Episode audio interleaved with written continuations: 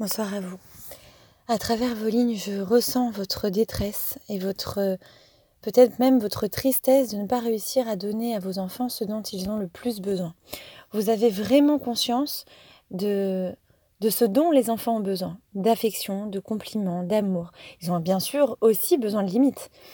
Mais effectivement, ce qui est très constructeur et très nourrissant pour un enfant, et pour justement qu'il puisse avoir des ailes et être un adulte accompli, euh, il a, un enfant a besoin d'affection, de, de compliments, de gestes affectueux, de valorisation, bien entendu, de la part de ses parents. Mais vous me dites que vous n'arrivez pas trop à le faire et vous aimeriez pourtant, et vous-même vous manquez de confiance en vous. Alors le meilleur conseil que je peux vous donner, c'est d'abord de vous nourrir à vous de compliments. Oui, on peut aussi soi-même se valoriser. Non, ce n'est pas de l'orgueil, ce n'est pas de la gava, c'est simplement de l'estime de soi, du respect de soi.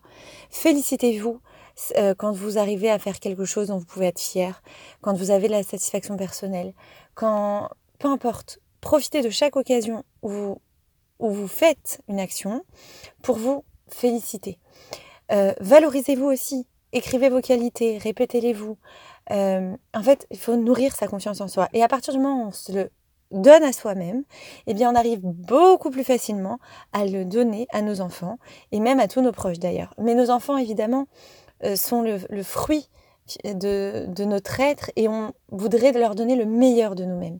Mais comment leur donner le meilleur de nous-mêmes quand nous-mêmes, on, on ne sait pas donner à soi-même euh, la base de l'affection.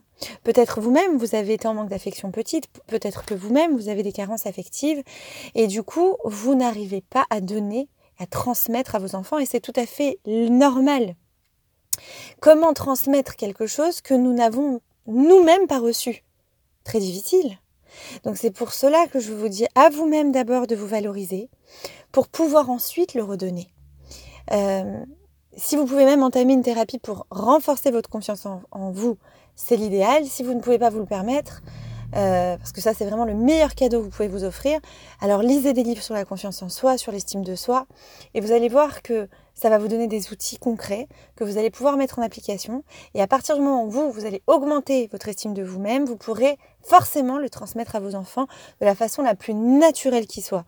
Et mieux que ça, ils vont vous sentir eux-mêmes beaucoup mieux avec vous-même. Donc, naturellement, ils, ils se sentiront eux-mêmes valorisés. Et oui, parce que plus nous estimons nos parents, plus nous nous estimons nous-mêmes. Tout naturellement. Puisqu'on se dit, même c'est inconscient, on se dit, mais c'est comme si on se disait en fait, bien, je viens de telle ou telle femme, de tel ou tel homme, donc je suis moi-même quelqu'un forcément. Voyez? Et c'est spontané.